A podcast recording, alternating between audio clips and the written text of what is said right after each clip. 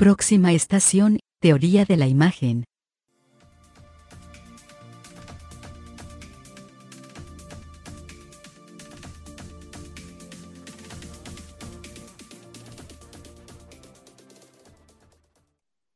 Todos somos seres visuales, producto de los medios de comunicación masiva, y a pesar de eso, somos ignorantes visuales.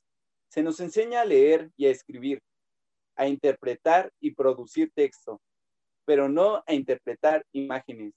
Bienvenidos a un nuevo podcast del programa Teoría de la Imagen.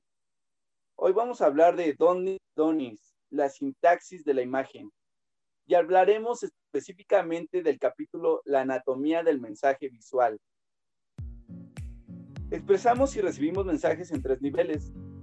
Representacionalmente, aquello que conocemos desde el entorno y la experiencia.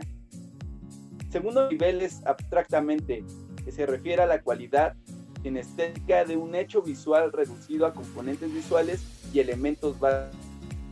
La tercera y última es la simbólica, que se refiere al vasto universo de sistemas y símbolos codificados que el hombre ha creado arbitrariamente y al que adscribe un significado. Constantemente estamos aprendiendo y mejorando.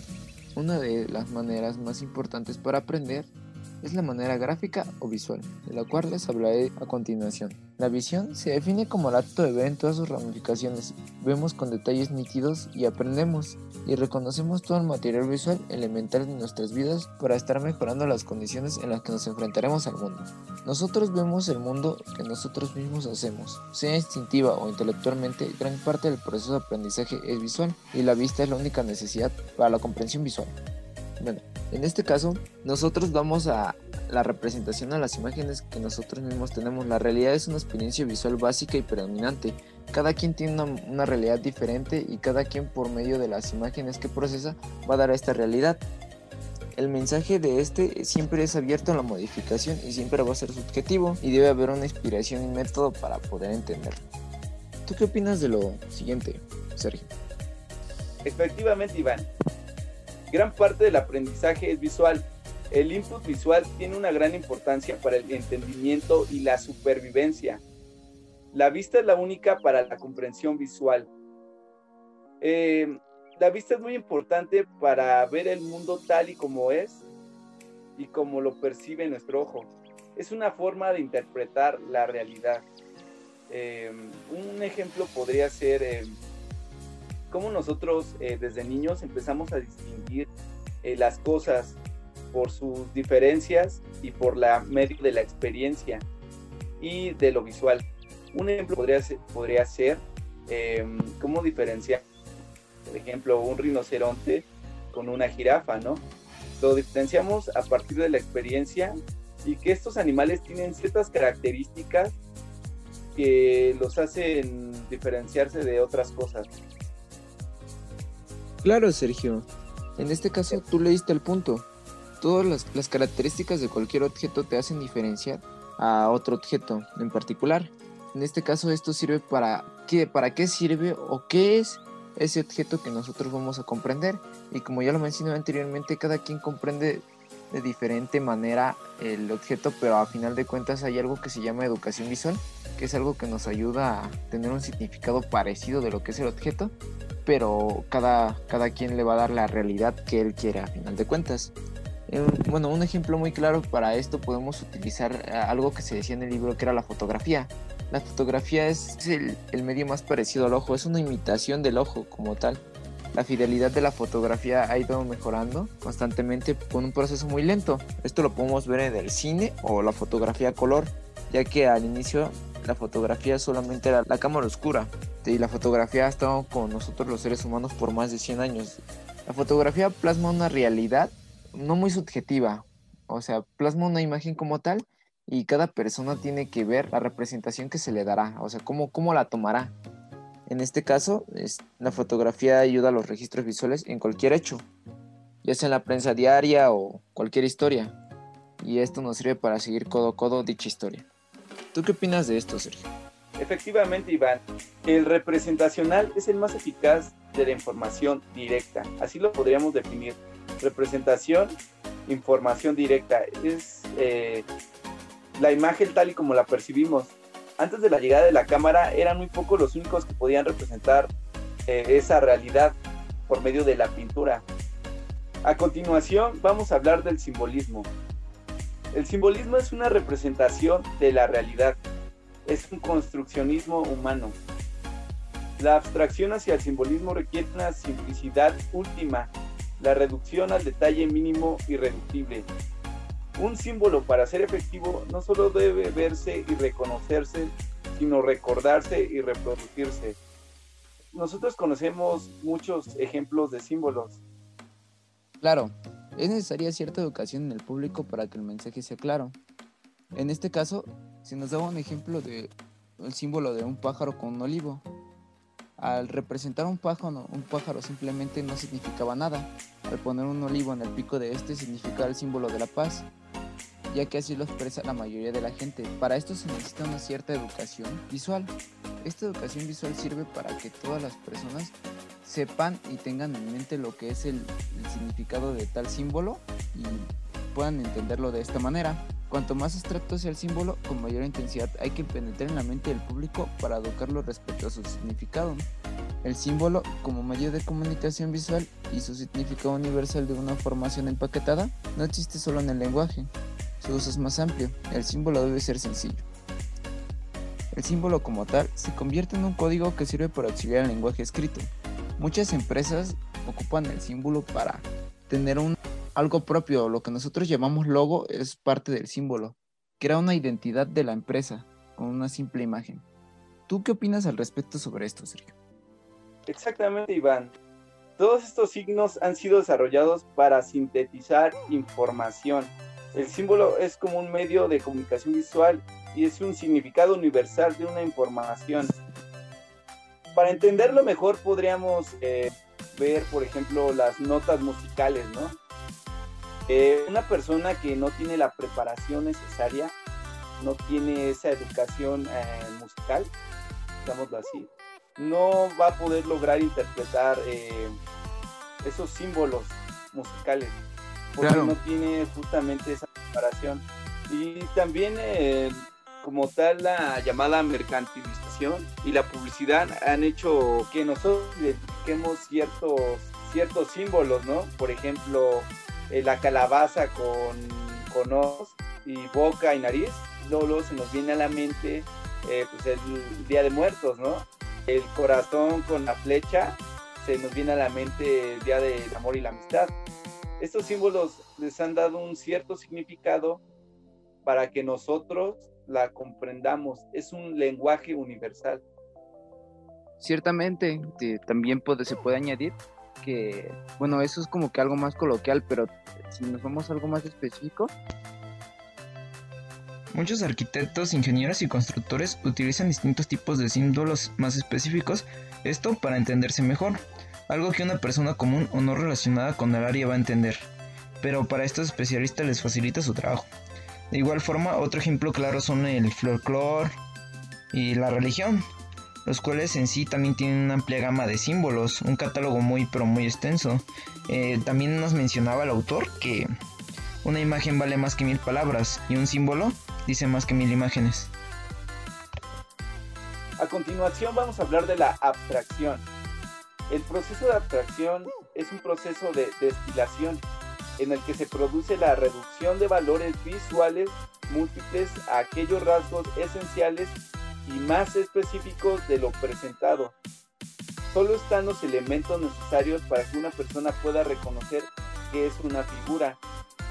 Sin embargo, la, abstracción no tiene por qué guardar relación alguna con la simbolización cuando el significado de los símbolos se debe a una atribución arbitraria.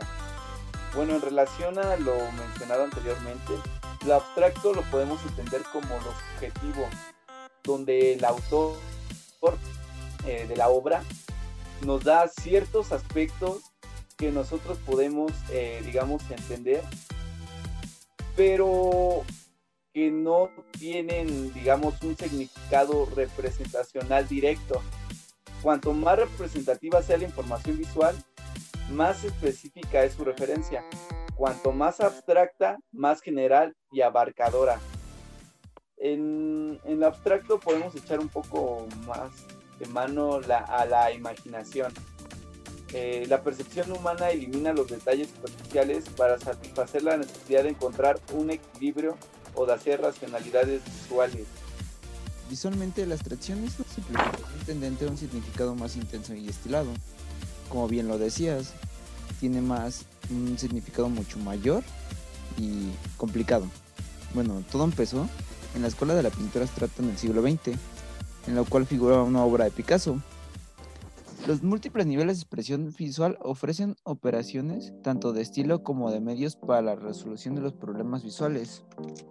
En este caso también la abstracción puede ser asociada a la pintura y la escultura, ya que desde el hecho de, de ver un simple paisaje, unos simples rayones, unas simples manchas en una pintura, puede representar para muchas personas algo distinto. O sea, en este caso podemos tomar el ejemplo de no sé, una mancha roja completamente sobre un papel, dependiendo de la técnica que se haya utilizado, para muchos puede, puede significar, no sé, sangre, puede significar simplemente una mancha, es, puede significar el infierno, o sea, desde, dependiendo de la educación y, y comprensión de la realidad de cada persona, o sea, por eso es abstracto, porque tiene miles de significados y mil formas de ver en la, en la escultura se ve de, la misma manera. Ya ha habido grandes escultores que han generado grandes este, obras, las cuales tienen un significado diferente para cada persona.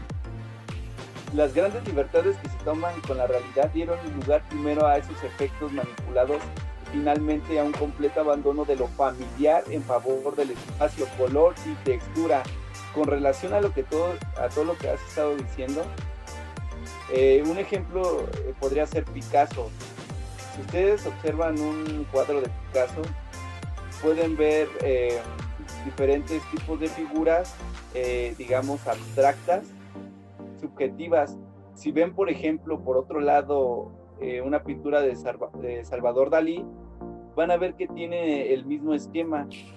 Lo que llama la atención aquí es que si ustedes observan un cuadro de Picasso o Salvador Dalí, en su mayoría usan tonos, tonos fuertes en cuanto a color. Usan tonalidades que de alguna manera expresan. Como tal, la abstracción es una forma indirecta de, de darnos un mensaje. Los colores dan mensajes. Entonces, por medio del inconsciente, nos dan, nos da cierto cierto mensaje que a lo mejor no está como implícito en la imagen, en la imagen abstracta. Claro, el interés de probar libremente soluciones visuales es sin embargo un, inevitable deber para cualquier artista o diseñador que parte de un ojo en blanco y quiere avanzar hacia la composición y terminación de un plan visual. La información visual representante es el nivel más eficaz para la información directa e intensa de los detalles visuales del entorno, ya sean naturales o artificiales. El, el carácter abstracto puede incrementar la posibilidad de obtener un mensaje y un estado de ánimo. Lo abstracto transmite el significado inicial pasando del consciente al inconsciente. Claro, Sergio. Entonces, con todo lo que hemos visto de lo que es la abstracción, podemos decir que la abstracción es todo aquello que no tiene significado directo o universal. Es algo a lo cual no podemos definir simplemente con pocas palabras o, una definición propia. La definición es la que le dará cada persona que lo esté viendo, observando o apreciando, ya que cada persona es un mundo diferente, cada persona tiene una realidad diferente y cada persona va a definir diferente dicho objeto. Exactamente, Iván. Eh, lo abstracto suele ser más profundo a comparación de lo representacional, ¿no? Lo representacional, eh, como ya lo habíamos mencionado anteriormente, ya, ya tenemos eh, como tal em, el concepto de lo, que, de lo que es, ¿no? De lo que es la realidad. En lo abstracto, digamos que es modificada esa realidad y solo nos da una pequeña parcela de lo que significa. Eh, por eso se dice que es más profunda en cuanto a la interpretación. Sí, Sergio, estás en todo lo correcto. Bueno, por último quiero tocar el tema de lo que es la alfabetidad visual. Ya que es, creo que esto es muy importante para que podamos entender mejor los tres niveles anteriores mencionados. Bueno, la alfabeticidad visual es aquella parte de, del aprendizaje visual en el cual uno no tiene los conocimientos necesarios para comprender dicha representación gráfica. En este caso es como la escritura. Hay personas que no saben escribir o no saben qué significa cada símbolo, cada palabra, este, no entienden lo que, cuál, si llevan acentos, no sé por qué, porque no tienen ese, esa parte del conocimiento que les hace falta. Pasa lo mismo con, con la representación visual. Podemos tomar el, el, ejemplo de la pintura que ya hemos mencionado, la fotografía, el dibujo. Hay ciertas técnicas para, para llegar a algo más profundo y también tienes que tener es, ese conocimiento previo para poder entender este, una imagen, ya sea por, el tipo de enfoque, técnica en que, se está pintando, trazando, tomando. Todo esto nos lleva a un mundo de conocimientos que debemos comprender para, tener para llegar a lo más profundo de dicha imagen. Exactamente, Iván. Para ser visualmente alfabeto, es extremadamente necesario que el creador de la obra visual tenga presente cada uno de estos niveles individuales, pero es importante que el sujeto o espectador tenga conciencia de ellos. Cada nivel representacional, el abstracto, el simbólico, tienen características propias que pueden aislarse y definirse, pero no entran en conflicto, incluso trabajan en conjunto.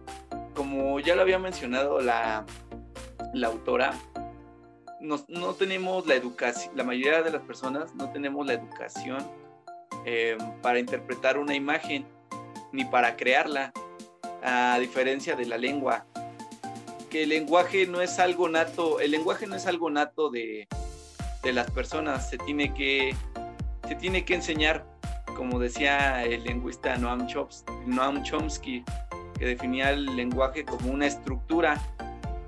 Podemos entender desde el concepto de estructura la, educa la educación visual. Todos esos componentes eh, separados, aislados, crean un conjunto. Ese conjunto se llama imagen, que lo que la teoría de la Gestalt llamaría um, llamarlo la imagen como un todo. Entiendo lo que me estás diciendo, Sergio. Como tal, la alfabeticidad visual ha sido y una extensión de la capacidad humana de transmitir los mensajes. La reproducción de la información visual debe de estar al alcance de todos. Y eso es todo por hoy. No se pierdan la siguiente transmisión de Teoría de la Imagen.